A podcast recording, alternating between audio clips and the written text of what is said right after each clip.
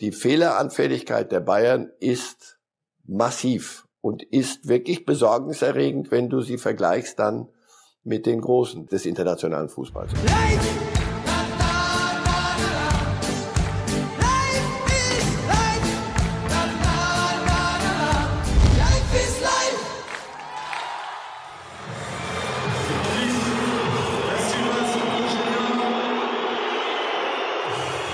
Laute Pfiffe gegen Neymar und Messi in Paris. Ja, da geht's jetzt richtig zur Sache und damit herzlich willkommen bei Reifes Live an diesem Montag morgens um acht und ein herzliches Willkommen geht natürlich wie immer an Marcel Reif. Schönen guten Morgen, Herr Reif. Guten Morgen. Dein Hobby ist es, deine Freunde und Familie so richtig zuzutexten? Dann hat Simon Mobile, der Mobilfunkanbieter von Waschbär Simon, den perfekten Mobilfunkvertrag für dich. Denn Simon Mobile bietet satte 12 GB schon ab 8,99 Euro im Monat. Und wenn es ein bisschen mehr sein darf, entscheide dich doch einfach für 17 oder 27 GB im Monat. Egal was du wählst, du kannst dich jeden Monat flexibel neu entscheiden und bekommst zum Start nur für kurze Zeit nochmal ein 100 GB Geschenk obendrauf.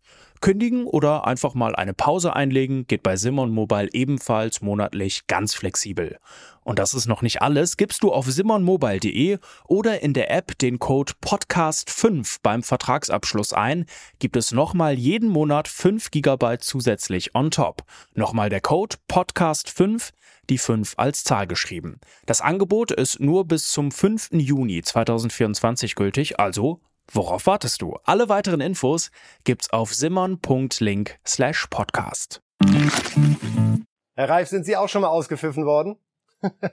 oh, ja, im kleinen wie im großen Kreise.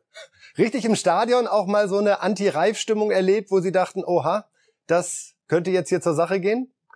Vor vielen Jahren, ja, in Dortmund. Aber das ist längst äh, erledigt mit den Leuten. Da, äh, da hat mal eine Südtribüne, weiß ich nicht, glaube ich, 80 Minuten lang Schmähgesänge. Die hatten sich festgebissen, an mir abgearbeitet. Und das ist äh, kein schönes Gefühl.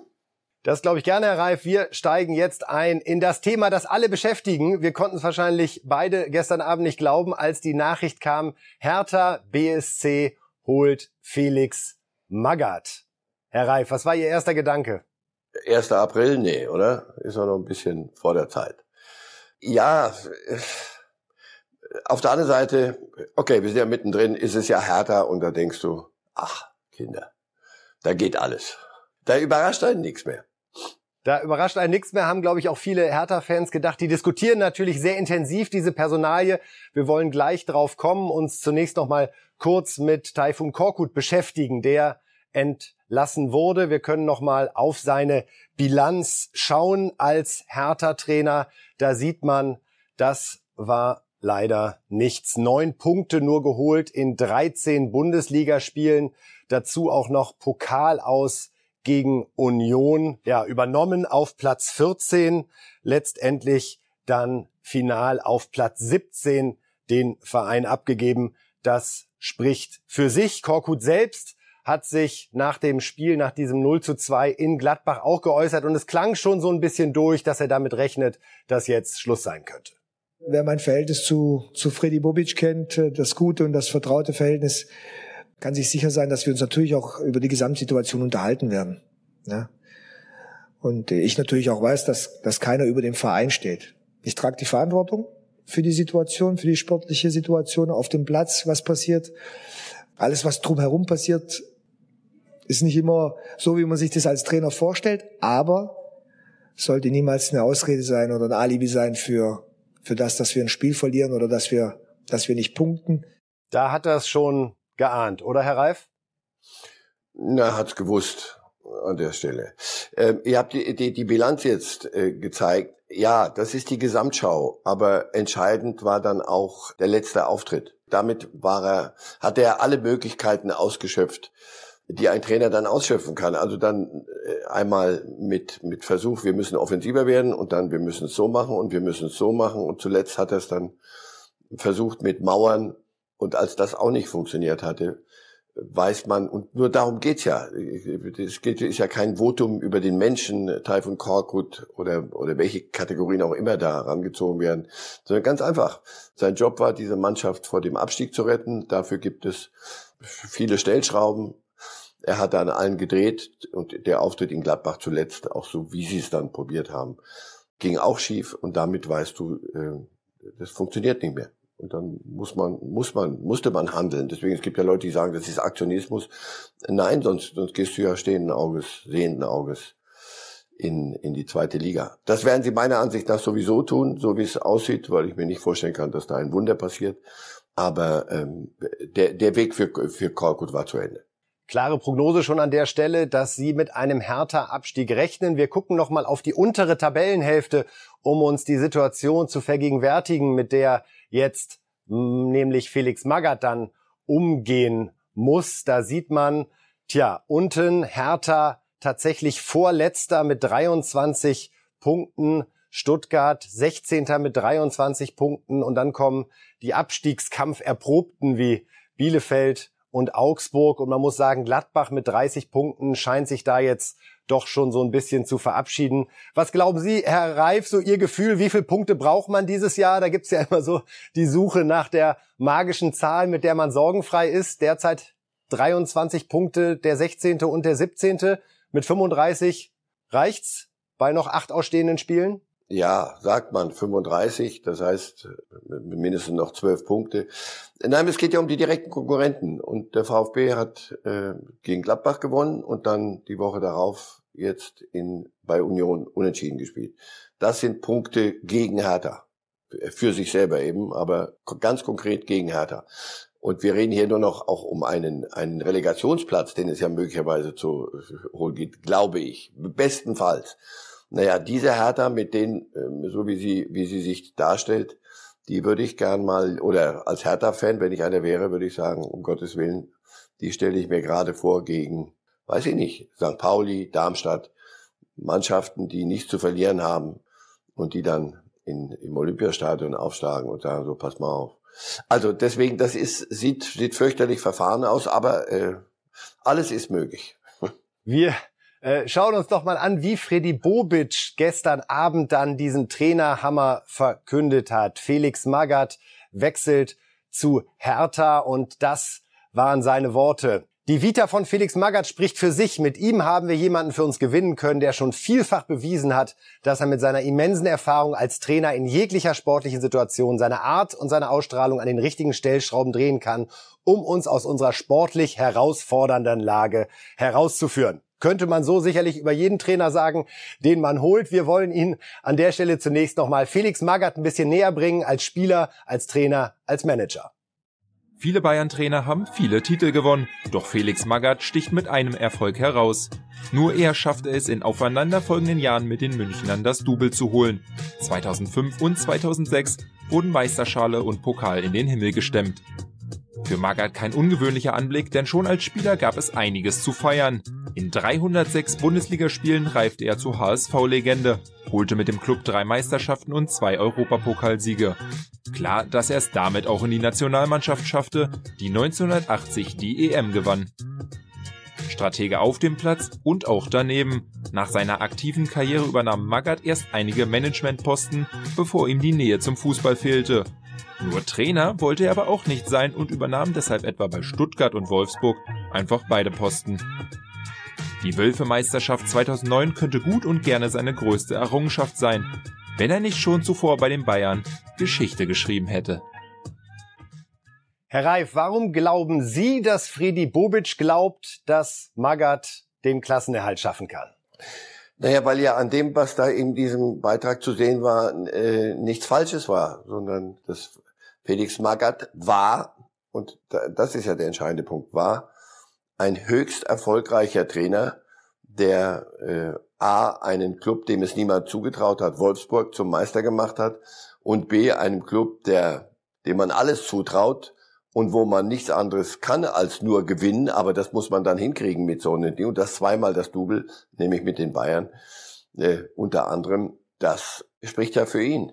Nur er war zuletzt, glaube ich, weiß ich, vor zehn Jahren in, de, in der Bundesliga äh, Trainer. Warum? ich, ich weiß es nicht. Ich, ich werde kein Votum über nochmal. Wir reden hier niemals über Menschen. Wir reden wirklich nur über den Job, den einer macht. Und da passt mal mehr, da passt mal weniger. Ich glaube, äh, das ist pure Verzweiflung im Moment, weil welche Trainer waren denn ähm, auf dem, wie heißt das immer so schön, auf dem Markt und hätten sich da auch, hätten auch große Lust verspürt, die Hertha zu diesem Zeitpunkt zu übernehmen.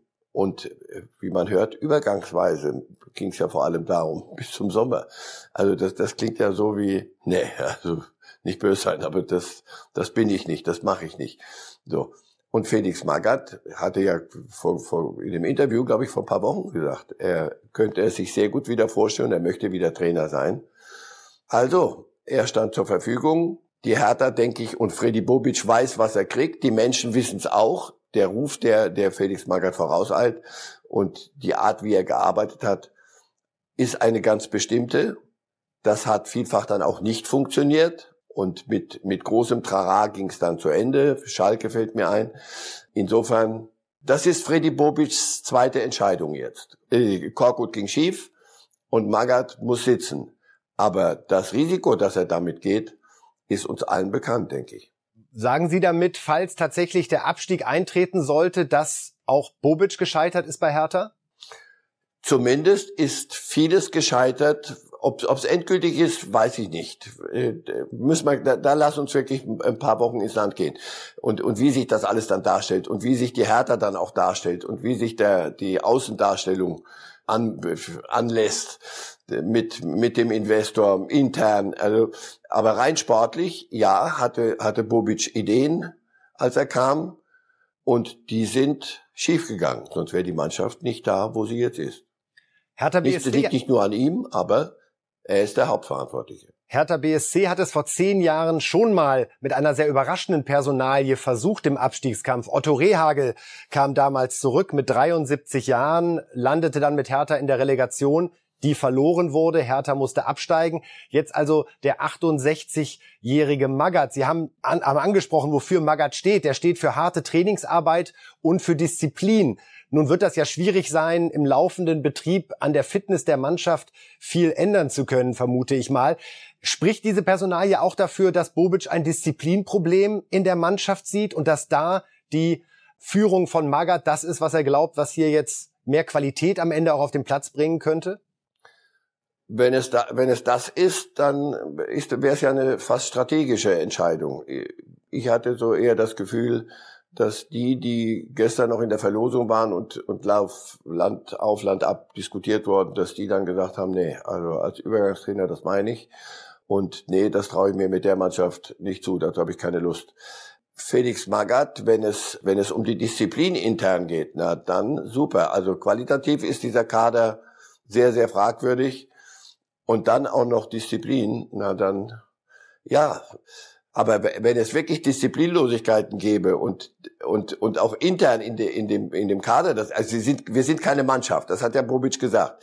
Ob du das mit, mit Druck und mit, mit wirklich nur disziplinarischen Maßnahmen änderst, da habe ich meine Zweifel. Letzte Frage zu Hertha und Magath, Herr Reif, am Samstag gegen Hoffenheim zu Hause. Ist jetzt nicht das dankbarste Spiel, um zu starten, oder?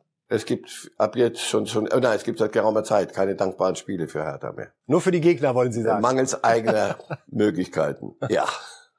Ja, Hoffenheim ist sozusagen die äh, Überleitung, denn wir reden jetzt über den FC Bayern, der ja am Samstag ein 1 zu 1 in Hoffenheim abgeliefert hat. Und es ist so ein bisschen die Frage gerade, wo steht der FC Bayern äh, im März 2022, kurz bevor die entscheidende Phase in der Champions League sowieso beginnt. Aber wer weiß, vielleicht ist es ja auch in der Meisterschaft noch nötig, das ein oder andere zu reißen. Äh, Fakt ist, äh, Herr Reif, dass die Bayern jetzt in der Rückrunde schon schlechter performen als in der Hinrunde. Zwei Unentschieden und zwei Niederlagen sind es jetzt schon. In der gesamten Hinrunde war es nur ein Unentschieden und äh, zwei Niederlagen. Also irgendwie hat man das Gesamtgefühl, dass es noch nicht ganz rund läuft, trotz dieses furiosen 7 zu 1 gegen Salzburg in der Woche. Julian Nagelsmann ist angesprochen worden, was denn seine grauen Haare machen, nachdem es in Hoffenheim nicht zum Sieg gereicht hat. Wir hören mal rein.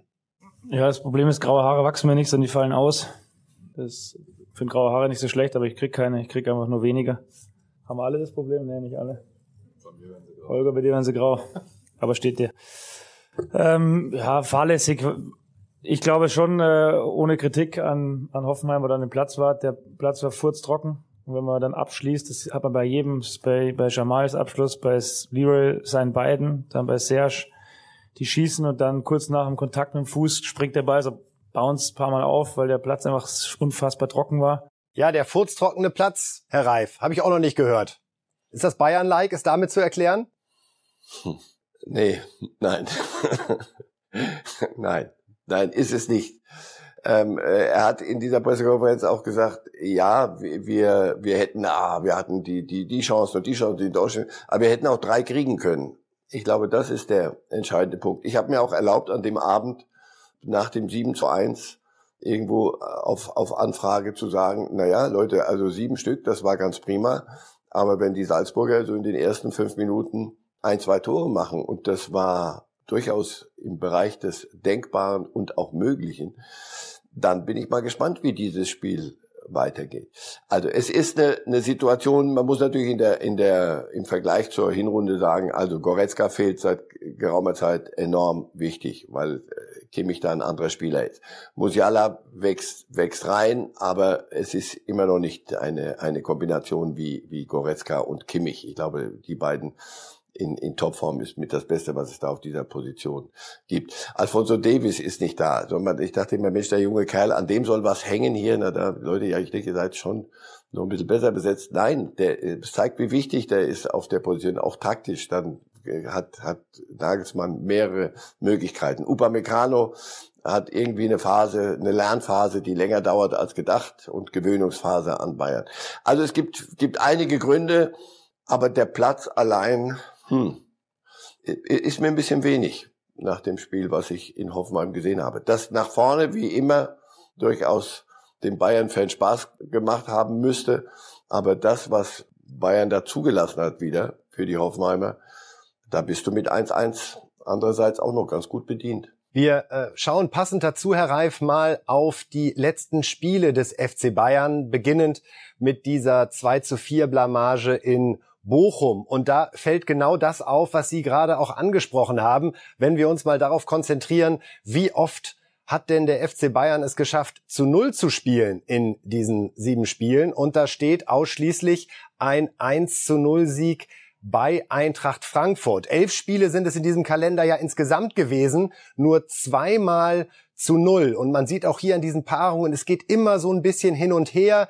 Es fehlt so dieser Lauf, den man als Topmannschaft jetzt Mitte März, Ende März braucht, um dann eben auch in der Champions League am Start zu sein. Diese Probleme in der Defensive, Herr Reif, die fehlende Null, die ja auch Manuel Neuer immer fuchsig macht. Wir wissen, dass das in jedem Spiel seine ganz persönliche Challenge ist, das Ding da hinten sauber zu halten. Inwieweit kann das jetzt zum Problem werden, wenn im Champions League Viertelfinale die ganz, ganz Großen kommen und Borussia Dortmund steht ja auch noch aus?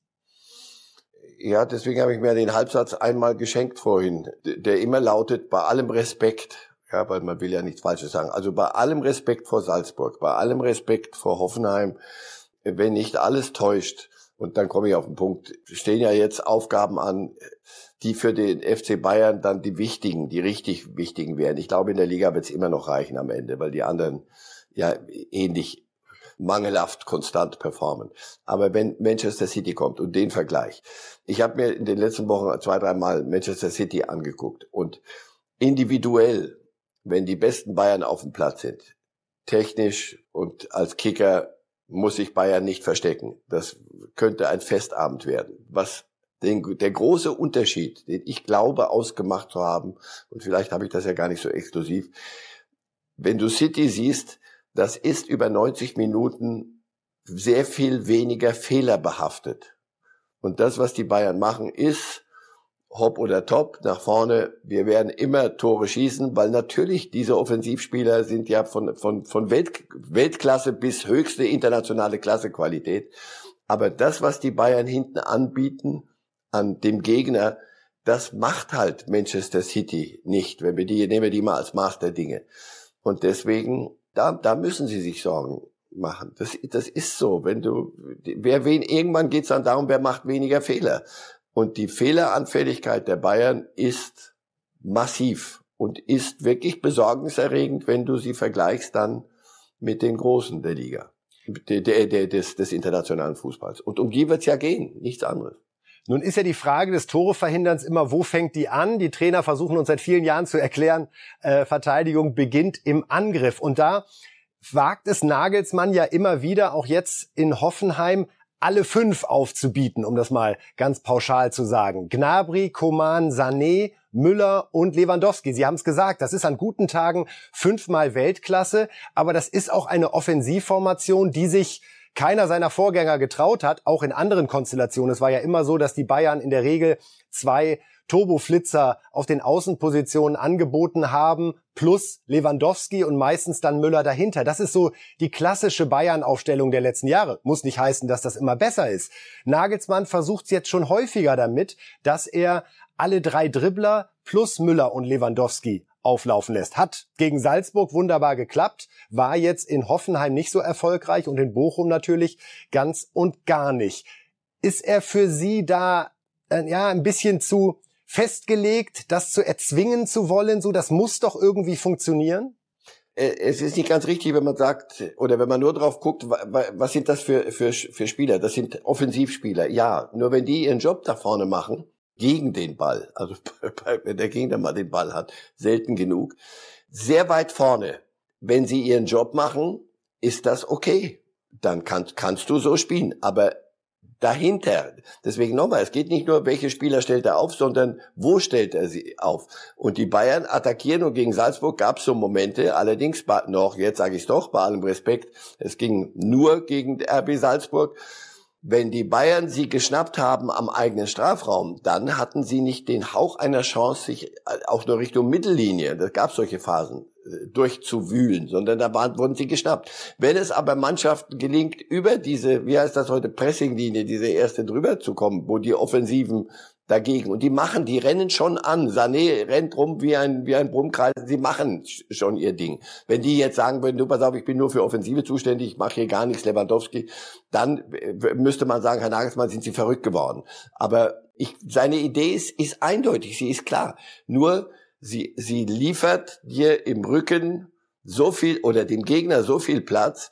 Und wenn schnelle Spieler, die es können, die, die mit einem Pass von hinten rausspielen, das Ding überwinden, ist Steppe, grüne Steppe bei, bei einem Trockenplatz oder Pampa, wenn er anständig gewässert ist und, und Nagelsmann gefällt als, als Spielfläche, dann lieferst du dich einem Risiko aus. Und darüber kann man und muss man immer wieder sprechen. Ich weiß, dass er sagt, ich habe es jetzt zum 2000. Mal gehört, es ändert ja nichts an der Tatsache. Wenn Hoffenheim so viele Chancen hat, die entstehen ja durch irgendetwas. Die entstehen nicht, weil, da, weil die Aufstellung so ist, sondern weil die taktische Einstellung so ist. Er will aber davon nicht abgehen. Wir werden schon drei Tore machen.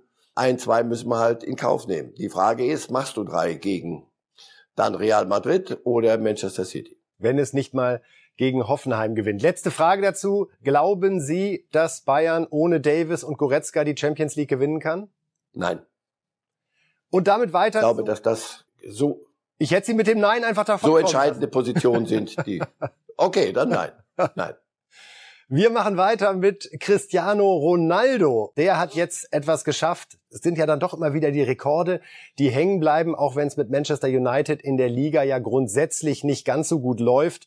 Platz 4 ist in akuter Gefahr. Da spricht gerade sehr, sehr viel für Arsenal London. Aber Ronaldo hat getroffen, dreimal gleich gegen Tottenham. Und damit ist er jetzt offiziell der erfolgreichste Torschütze der Fußballwelt. Es waren seine Pflichtspieltreffer 805, 806, 807 und damit hat er den Tschechen Bican übertrumpft, der bisher bei 805 steht. Und was ging diesem Spiel voraus? Das war eine schnelle, kurze Reise nach Portugal, wo Ronaldo mal ein bisschen die Seele gestreichelt wurde, nachdem er ja zuletzt gegen Man City fehlte, angeblich wegen einer Verletzung. Manche sagen auch, er war beleidigt. Jetzt aber dieser Kurztrip und Ralf Rangnick hat erzählt, wie er in Zukunft erreichen will, dass Ronaldo immer dreimal trifft.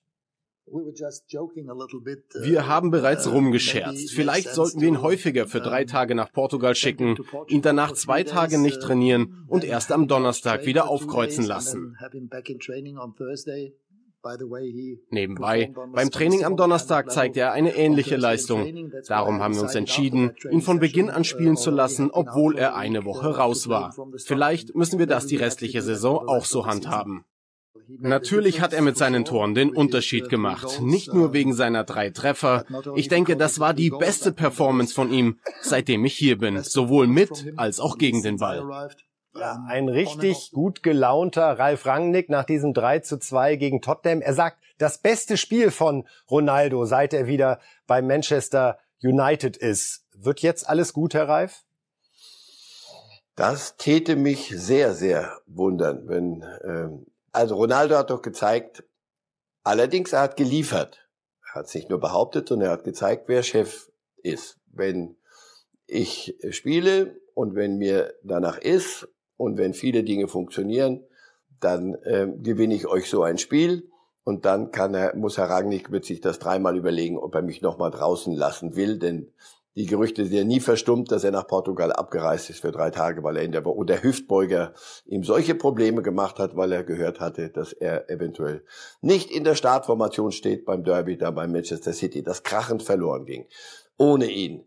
Deswegen ist dieses Spiel ja auch für ihn gelaufen letztlich. Also wenn wenn wenn Rangnick ihn jetzt nicht aufgestellt hätte, gegen Tottenham und das war ein wichtiges Spiel, denn Tottenham ist einer der Konkurrenten um Platz 4.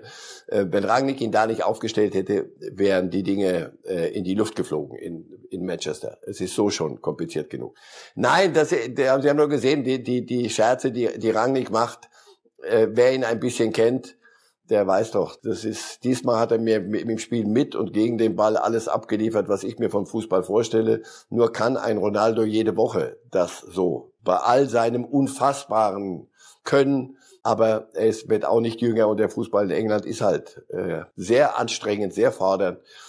Und Rangnick möchte, dass er das jede Woche macht. Ich glaube nicht, dass Ronaldo das jede Woche machen kann. Und Ronaldo allein, bei allem Respekt, also kommen wir auf, wir reden über die, über die Premier League dann und da geht es um, um Champions League Plätze. Ronaldo allein kann das nicht, nicht schaffen. Und in dieser Mannschaft, in diesem ganzen Kader, da ist ein solcher Zirkus in der Kabine, wenn man, wenn man das alles glauben, nur die Hälfte glaubt von dem, was ernstzunehmende Leute berichten an, an Uneinigkeit, an Grüppchenbildung. Deswegen, das ist ein, eine, eine Herkulesaufgabe, die, die Rangnick da hat. Jetzt hat ihm Ronaldo mal geholfen, einerseits, aber es ist auch ein bisschen ein vergiftetes Helfen, äh, nämlich, siehst du, mein Freund, lass mich draußen, dann kriegst du vier Stück von den Nachbarn wenn ich Lust habe, spiele ich. Lass mich spielen, mache ich die drei Tore gegen Tottenham, mal sehen, wie es jetzt weitergeht. Also das wirkt nicht stabil und die Gegner werden haben haben weniger Spiele. Arsenal, glaube ich, drei weniger. Sie werden nicht schlechter werden. Und wenn es am Ende nicht für einen Champions League Platz reicht, dann ist die Mission Rangnick erstmal gescheitert da und B, denke ich auch, dass Ronaldo dann sich anderswohin orientieren wird.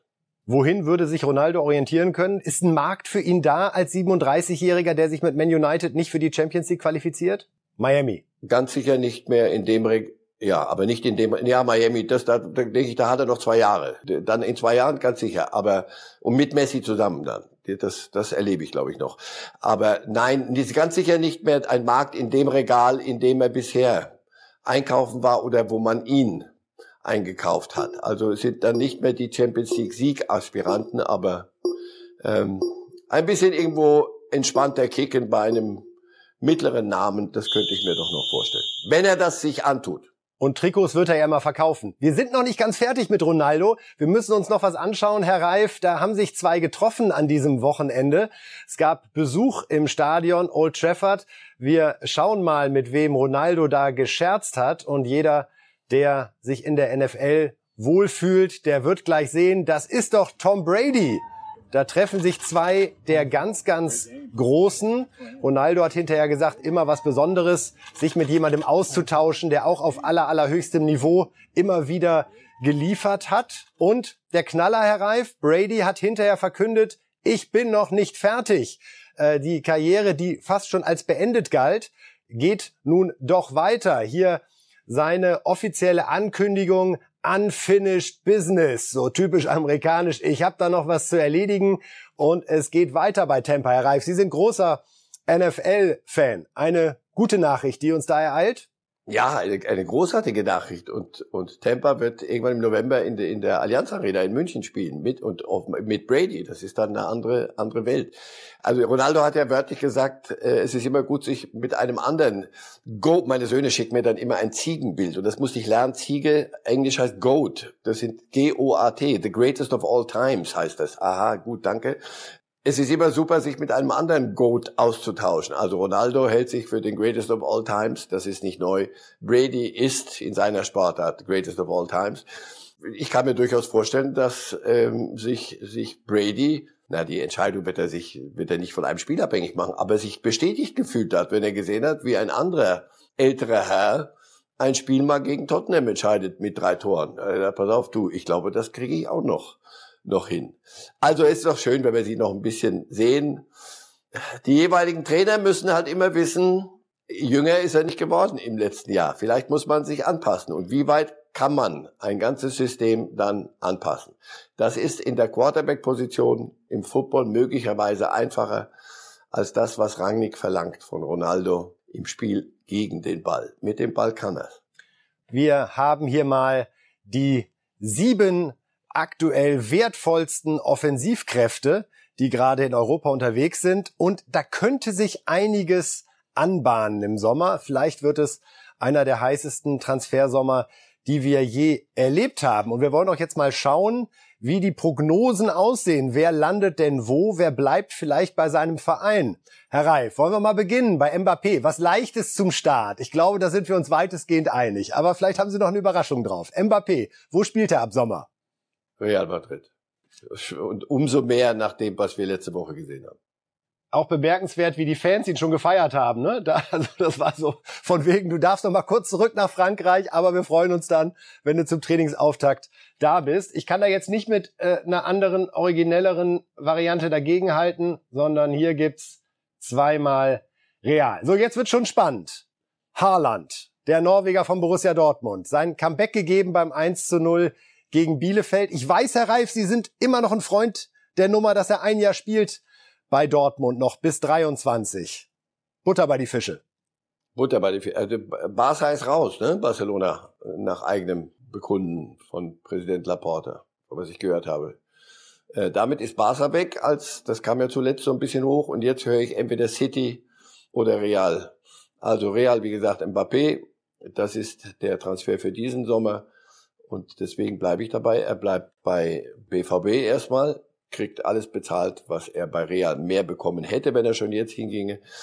Manchester City, den Fußball, den, den Guardiola spielen will, das mit und spielen lässt, und davon wird er ja nicht abgehen, also diese Ballbesitzorgien und diese Passorgien, und das machst du dann also mit Haaland, wenn du, wenn du die ganze Zeit sowieso um den gegnerischen Strafraum umspielst. Das kann ich mir nicht vorstellen, dass er ein, ein Guardiola-Spieler ist. Aber ich lasse mich auch gern davon überzeugen. Und ich werde Sie überzeugen, Herr Reif, denn bei mir ist doch die Prognose jetzt, Sie haben mich abgebracht davon, ihn jetzt schon zu Real zu verkaufen. Mit Benzema, da gehe ich mit. Hab jetzt gerade noch mal ein Foto gesehen vom Präsidenten, wie er Benzema sehr liebevoll umgarnt hat. Insofern, da wird in diesem Sommer nichts gehen. Aber ich glaube an die City-Variante, dass Pep einfach zeigen will, ihr denkt alle falsch, wenn ich nur einen ganz spielenden Mittelstürmer da vorne haben will. Ich kann das auch mit einer richtigen Wuchtbrumme. Darum hier mal Richtung City verkauft. Vinicius Junior, sehen wir da eine Veränderung im Sommer, Herr Reif? Nein, der entwickelt sich Schritt für Schritt zu, zu Tafelsilber von Real. Kein, macht überhaupt keinen Sinn, wenn er da irgendwo wegging. Und auch wenn Mbappé kommt, sie werden nicht mit einem Stürmer nur spielen können, sondern oder auf den auf, auf der Außenposition. Insofern. Nein, da sind wir einer Meinung und machen weiter mit Salah bei Liverpool. Da steht die ganze Zeit im Raum Vertragsverlängerung, alles nur Formsache. Der läuft ja 2023 aus und da gilt ja immer die Logik, entweder jetzt im Sommer verkaufen und noch Geld mitnehmen oder verlängern. Wie ist Ihr Eindruck? Könnte es sein, dass sich die Wege da trennen im Sommer, Klopp und Salah nach allem, was sie gemeinsam erreicht haben? Ja, mich wundert das auch ein bisschen, weil äh, Liverpool ist ja keine, keine, das ist ja nicht das Armenhaus. Die haben durchaus Möglichkeiten. ich habe so das Gefühl, da geht es auch um interne Hierarchien. Und Salah will, den, der neue Vertrag muss dann doch schon ein bisschen anders aussehen als der vorherige. Und ähm, Sie sind ja schon seit ewigen Zeiten zusammen. Auch das ist ein Argument, dass man sagt, du pass auf, diese Mannschaft braucht dann spätestens eine Veränderung nach dieser Saison. In dieser performt er nochmal unfassbar gut und er gerade ganz besonders. Deswegen, ich, ich bin mir nicht ganz sicher. Er würde gerne bleiben, aber das wird Klopp nicht um jeden Preis durchziehen, sondern der hat sich ja schon mit, mit Diaz äh, verstärkt oder sich eine Alternative langsam geholt. Da, da könnte Bewegung reinkommen. Ich glaube, sie werden sich, sie werden sich noch mal einigen. Salah ist zu gut. Okay, dann gehen wir erstmal auf bleibt. Ich hatte zwischendurch mal so überlegt, ob das so ein Gesicht sein könnte für Paris, eventuell, denn da wird ja auch was passieren, aber ab am Ende auch den Eindruck, dass Klopp jetzt für die letzten zwei Jahre, die er ja als Trainer in Liverpool tätig sein wird, irgendwie auch den Reiz hat zu sagen, hey, das ist das Herz meiner Mannschaft mit den Verrückten da vorne und wir ziehen das jetzt gemeinsam durch. Ja, Harry Kane, der war schon fast bei Manchester City im vergangenen Sommer, bevor er dann sehr bedeutungsschwanger erklärt hat, ach nee, mein Herz schlägt doch für Tottenham. Klammer auf, man äh, konnten sie sich halt finanziell nicht einigen zwischen den Vereinen. Da passiert was diesen Sommer, oder? Wohin auch immer. Wenn sie die Champions League schaffen äh, mit Conte, dann bleibt er. Ich glaube, dann hat er verstanden, dass dieser Club durchaus bereit ist, ihn zum, zu dem Gesicht von Tottenham dass er jetzt schon weitestgehend ist, aber auch auf lange, lange Sicht zu machen. Das, dann ist Kane Tottenham. Wenn sie die Champions League nicht schaffen sollten, glaube ich immer noch viel eher, dass er äh, Richtung City geht und dass City dann nochmal äh, ein Stückchen höher springt. Und die können über viele Stöckchen springen, wenn sie es denn wirklich wollen. Ich glaube, das ist eher ein Guardiola-Spieler. Meine Idee ist, er geht nach City. Denn die Wahrscheinlichkeit, dass Tottenham die Champions League noch schafft, ist aktuell ja eher gering, wenn man sich anschaut, wie gut Arsenal da aufgestellt ist. Ja. Ich, ich, einfach nur zur Diskussion wollte ich Ihnen da mal was anderes rüberwerfen. United. Ja, die Frage wird ja überhaupt sein, was, was wird United treiben? Wer bleibt dort? Was ist mit Ronaldo? Wer, wer ist der neue Trainer? Wie will der Fußball spielen lassen? Ja, da gebe ich Ihnen recht. Manchester United ist die große Unbekannte. Wie, wie viel wollen Sie? Was wollen Sie? Wollen Sie einen Aufbau haben oder sagen Sie, es ist die Harlem Globetrotters Zeit? Nach der Paris-Pleite möglicherweise ist die auch schon wieder vorbei, die Harlem Globetrotters Zeit, sondern jetzt muss ein Trainer wissen, was er vorhat. Und dann muss man auch sagen können, nee, dieses Jahr noch nicht, aber gib mir zwei Jahre Zeit, dann habe ich sie soweit. Und dann wird United der, der große Fisch im Teich sein, der viele unserer Spielereien hier an der Wand möglicherweise konterkariert. Ja, wäre eine, wäre eine denkbare Variante. Jetzt sind wir bei Lukaku. Ich vermute mal, wir sind uns beide einig, Chelsea und Tuchel, das wird es nicht mehr sein in der kommenden Saison, zumal Chelsea finanziell ja auch gerade vor sehr ungewissen Zeiten steht. Wobei möglicherweise sagen Sie jetzt auch einfach, er bleibt. Ich verkaufe ihn, aber Sie zuerst bitte also egal wer da dann noch Trainer ist, äh, Lukaku hat so viel gekostet. Die Frage ist, wer Inter, wenn Inter ihn wiederholen will, dann ist aber Lautaro Martinez noch da und mit dem ging das aber eigentlich ganz gut. Da könnte was passieren, denn äh, das ist wirklich Kapital, das sie da gebunden haben, das ähm, sich gerade nicht rentiert. Und wir reden über einen Menschen, hör auf. Also da, jedenfalls funktioniert die Geschichte nicht. Ich glaube, all das um äh, Chelsea rum wird sich in Kürze beruhigen, denn das ist äh, Wahnsinn, was da die, die Premier League macht, ist, ist äh, eine solche Heuchelei. Das ist irre. Jetzt zerlegen sie sogar selbst einen, einen Club da, weil jetzt auffällt, oh, äh, Oligarchengeld. Hm. Ach du Schade, das hätten wir aber, das hat uns aber niemand gesagt. So, und dann da, da dürfen die Saudis aber sich Newcastle kaufen. Ich glaube, sie, Abramovic wird den Club verkaufen können und dann ähm, werden all diese Horrorszenarien für den Club Chelsea ähm, sich, sich in Luft auflösen, sehr bald. Das ist auch Irrsinn. Das hat auch mit, mit, mit der Ukraine nichts zu tun. Das ist eine, eine, eine Abramowitsch-Sache und die, die sollten sie auch, gibt es ja gar keine Alternative, die werden und müssen sie durchziehen. Machen wir einmal bei Lukaku weiter zu, zu Verstand kommen. Herr Reif, da die Zeit ein bisschen. Ich glaube, er geht zu Inter. Den Inter, Lukaku Inter. Den Vorschlag, äh, okay, dann können wir das Fragezeichen sogar wegmachen. Den Vorschlag, den ich Ihnen machen wollte, ist Paris bei Lukaku. ich bin gut die wollen heute. alle nach Paris tun, weil sie sagen, und dazu kommen wir ja zum Schluss jetzt, weil alle Neymars und Messis in, ein, in eine Luxuslimousine, in eine Stretch-Limousine gesetzt werden und dann raus aus Paris irgendwo hin. Ja, das würden sie im Moment am liebsten machen. Nur da reden wir über Namen und über Summen. Was Sagen wird Sie bei Neymar kommen, Club, Herr Reif? Das ist der letzte auf unserer Liste. Bleibt Neymar oder geht er? Und wenn ja, wohin? Ich glaube, die, ich glaube, es ist vorbei in, in Paris.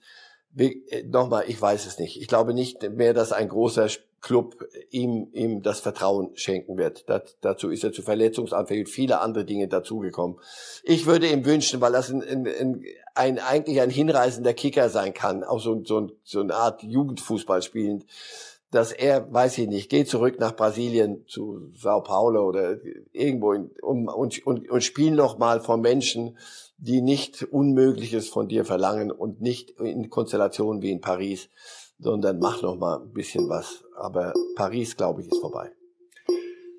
Ich habe ihn noch bei Paris stehen. Wir halten das Ganze hier mal am Laufen in den nächsten Monaten. Wollen uns jetzt am Ende noch mal kurz anhören, was Horst Held erzählt hat bei der Lage der Liga bei Walter Straten und Alfred Draxler. Da geht's um Lewandowski und Müller und deren Zukunft.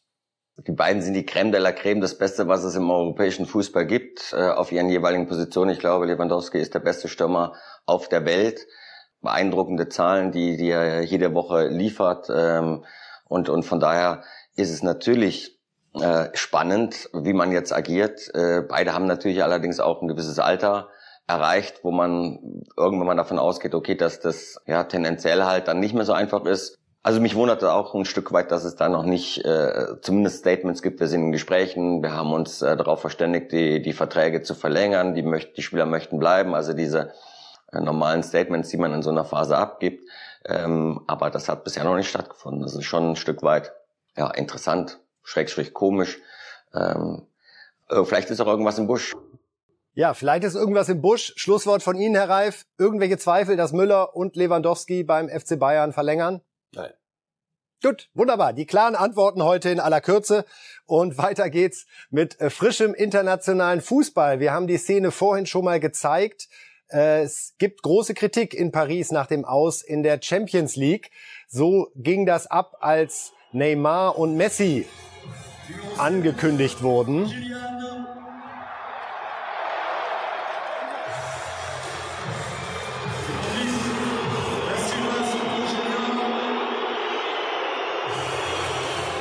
Da hat man den Unterschied gehört. Bei Mbappé am Anfang noch Jubel. Dem scheint man nicht mal zu verübeln, dass er jetzt den Verein wechselt. Aber bei Neymar und Messi dann doch Wut. Überrascht Sie das, Herr Reif, dass die Fans dem gegenüber gnädig sind, der geht und ihre Wut eher konzentrieren auf zwei, die nach jetzigem Stand auch in der kommenden Saison noch dabei sind? Nein, weil Mbappé ist ja einer, der, der aus, aus diesem Club herausgekommen ist. Und alle anderen, den sie jetzt als weiß ich nicht, Abzocker, die kommen, die unfassbare Summen verdienen, die ab und zu mal ein bisschen Tralala und Hopsasa machen, aber wenn es um was geht, es nicht auf den Platz kriegen. Und das, ich habe das am, am Mittwochabend schon gesagt, als sie bei Real rausgeflogen waren, habe ich gesagt, kann irgendjemand mal gucken, ich hatte es nicht im Kopf, gegen wen die am Wochenende spielen müssen. Und dann haben die Kollegen geguckt und haben gesagt, Bordeaux, das ist der Tabellenletzte. Da ich gesagt, das ist das, was jetzt im Moment als einziges auf sie zukommt. Es ist alles weg. Kein Pokalbuch, der ist sowieso wurscht in, in äh, Paris. Aber Champions League, das, wofür sie diesen Messi geholt haben, das, wofür sie diesen Neymar geholt haben, das, wofür sie alle, die da waren, geholt haben, um ihn, ihm, ihm an die Seite zu stellen, Mbappé, das alles ist vorbei. Jetzt musst du am Wochenende um 13 Uhr gestern gegen Bordeaux spielen. Das ist ein Absturz, der ist dramatisch. Wir Und gucken uns mal an, Herr Reif, die das. Tore bei diesem 3 zu 0 Sieg, denn immerhin das haben sie hinbekommen, geliefert, was das Resultat betrifft. Zunächst ist es Mbappé, der wirklich weiter sehr befreit aufspielt und sich hier extrem anständig verabschiedet. Dann Neymar, sieht man auch noch so die kleine Wutreaktion hinten rauf. So richtig frei ist das gerade nicht. Und schließlich Paredes, der hier sehr schön das 3 zu 0 gegen Bordeaux erzählt. Erzielt, Entschuldigung, erzählt. Erzählen müssen Sie. Erzielt hat er's. Wir gucken nämlich direkt weiter nach Spanien zu Ihrem äh, aktuellen Lieblingsclub, wenn ich so die äh, Entwicklung da verfolge, seitdem Xavi Anfang November Barcelona übernommen hat, auf Platz neun. Jetzt ging's gegen Osasuna und man sieht, da fallen weiter Tore. Torres hier zum 1 zu 0 und auch das 2 zu 0 macht Torres an dieser Stelle.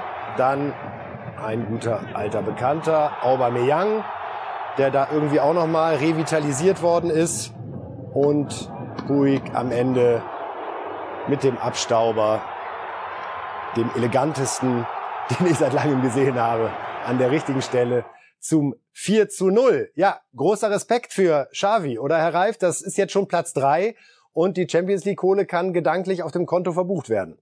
Ja, und diesen Tor Torres hat er sich geholt, den wollte er haben und der Puig ist 18 und den Aubameyang, haben Sie selber gesagt, hat er revitalisiert und Dembele, äh, mit dem äh, rechnet er, der baut sich gerade einen Kader auf in der Nach-Messi-Zeit und das kriegt er hin. Die Mannschaft liefert ab. Deswegen, alle hatten ja Barcelona abgeschrieben. Und ja, die sind ja pleite. Nee, der, der, der Markenname, den werden sie versilbern jetzt in nächster Zeit, werden das Stadion nochmal ausbauen. Die sind wieder ein, ein Big Player und werden es. Und was Xavi da leistet, ist für mich wirklich, da, da ziehe ich den Hut, weil das hätte auch schief gehen können und da machst du dir deine eigene Legende zur Schnecke. Er hat sich aber gestellt der Aufgabe und macht das sensationell gut. Ja, wirklich bewundernswert, dass er da bereit war, ins Risiko zu gehen und jetzt so entsprechend liefert. Wir gehen noch einmal kurz zurück nach Frankreich, denn da gab es zwei Szenen, über die wir noch sprechen wollen. Es geht um Dante, den ehemaligen Spieler von Gladbach und Bayern, der rot gesehen hat. Nach dieser ja, Notbremse muss der Star von Nizza runter und es gibt auch noch Elfmeter und der dann, Herr Reif, ist, oha, Höchststrafe, oder? Also ganz mutig, ich lupfe ihn, der Torwart war noch nicht in der Ecke. Um Gottes Willen. Ja, wenn er reingeht, machst du dich ja wieder, kommst in eine große Panenka-Reihe. Das rechnen wir dann immer gleich vor und sind alle ganz happy. Aber nochmal, hau ihn richtig da oben in den Winkel, dann hält ihn kein Torhüter der Welt. Hier muss der Torhüter schon sehr, sehr gut mitspielen und sich sehr bald aufs, aufs Näschen legen. Das hat er hier nicht gemacht. Und dann bist du der Depp. Denn das sehen ja Menschen. Also, schicke Sache, wenn sie gut geht. Wenn nicht, don't. Jungen Menschen nicht anempfohlen.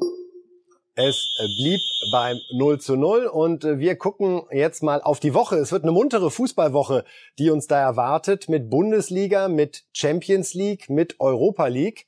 Und wir gucken mal auf die Tipps von Marcel Reif und sehen, dass in Sachen Meisterkampf wir uns keine Hoffnung machen dürfen, Herr Reif. Dortmund sehen Sie schwer in Mainz? Ich sehe es schwer für Sie und ich bin. Auch gestern, das war ja nicht gegen Bielefeld nicht keine keine Rauschveranstaltung. Ähm, ich bin mal vielleicht, wenn ich falsch liege, dann kriegen wir noch mal wird's noch mal ein bisschen spannend. Aber ich glaube nicht so recht daran. Bei Dortmund muss mich immer dann erst überzeugen, dass sie jetzt doch noch mal eine Konstanz reinkriegen. Bevor wir über Ihre Europa League-Tipps sprechen, die wir hier sehen, können wir auch gerne eingeblendet lassen. Äh, die allerherzigsten Genesungswünsche natürlich an Florian Wirz, der sich gestern bei der 0 zu 1 Niederlage gegen Köln das Kreuzband gerissen hat. Äh, Sie waren im Stadion, Herr Reif, ein schrecklicher Moment wahrscheinlich, oder? Schlimm. Auch wie die Kölner Fans dann mit ihm umgegangen sind. Die Reaktionen waren unterirdisch. Und das, das war ja sehr, sehr schnell zu sehen, dass er fürchterliche Schmerzen hat. Und du hast gesehen, da war kein Tritt, da war ja nicht irgendwie äh, irgendeine Mechanik, die da das bewirkt hat, sondern er ist hängen geblieben und hat sich völlig verdreht. Also das Wort Kreuzbandriss machte ganz schnell die Runde und ich war nicht unter Orthopäden da. Also wirklich, tut, tut einem schrecklich leid für den jungen Kerl. Aber wie gesagt, er ist so jung, da ist das Heilfleisch noch gut. Los, mach hin, WM ist erst im Winter. Also gute Besserung, Florian Würz. Wir schauen nochmal wieder auf die Tipps und sehen, dass sie in der Europa League sehr optimistisch sind. Leverkusen schlägt Bergamo 2 zu 0. Das reicht nach der 2 zu 3 Hinspielpleite. Und Eintracht Frankfurt gegen... Ziehe ich zurück. Ziehen Sie zurück? Ja, den habe ich gemacht bevor, vor der Verletzung Wirtz. Und Wirtz ist so wichtig für diese Mannschaft, dass ich fürchte, das wird ein 1 zu 1 und das reicht dann Bergamo. Das ist Reif ist live. Hier wird der Tipp in der Sendung korrigiert. Also Leverkusen unentschieden. Damit wäre Leverkusen raus. Frankfurt reicht das 1 zu 1 gegen Sevilla und wir hätten dann immerhin mit Frankfurt und Leipzig zwei Mannschaften im Viertelfinale. Bei der Champions League wäre es so, dass äh, Man United durch das 2 zu 0 gegen Atletico weiterkommt. Ajax durch das 2 zu 0 gegen Lissabon ebenfalls weiterkommt. Juve würde ein 1 zu 0 gegen Villarreal reichen fürs Viertelfinale und Chelsea sehen Sie mit 2 zu 0 bei Lille vorne. Das zum Abschluss, das wäre schon das mit beste Viertelfinale, was man sich für Europa vorstellen kann, oder? Mit Menu, Ajax, Juve, Chelsea, Man City, Liverpool, Real und Bayern München. Die notorisch Verdächtigen kommen aus der Höhle jetzt raus und müssen jetzt. Jetzt ist die Zeit der kleinen Gala-Auftritte, wo man Fehler behaftet und da schließt sich der Kreis durch die äh, Gegend segelt, ist vorbei. In diesem Viertelfinale wird's ernst. Wunderbar, Herr Reif. Ich danke Ihnen ganz, ganz herzlich für Ihren Einsatz am heutigen Tag. Wir sind wieder gemeinsam am Start am Freitag um 8 Uhr. Freuen uns auf Sie. Das war's von Reif ist live. Bis dann. Live!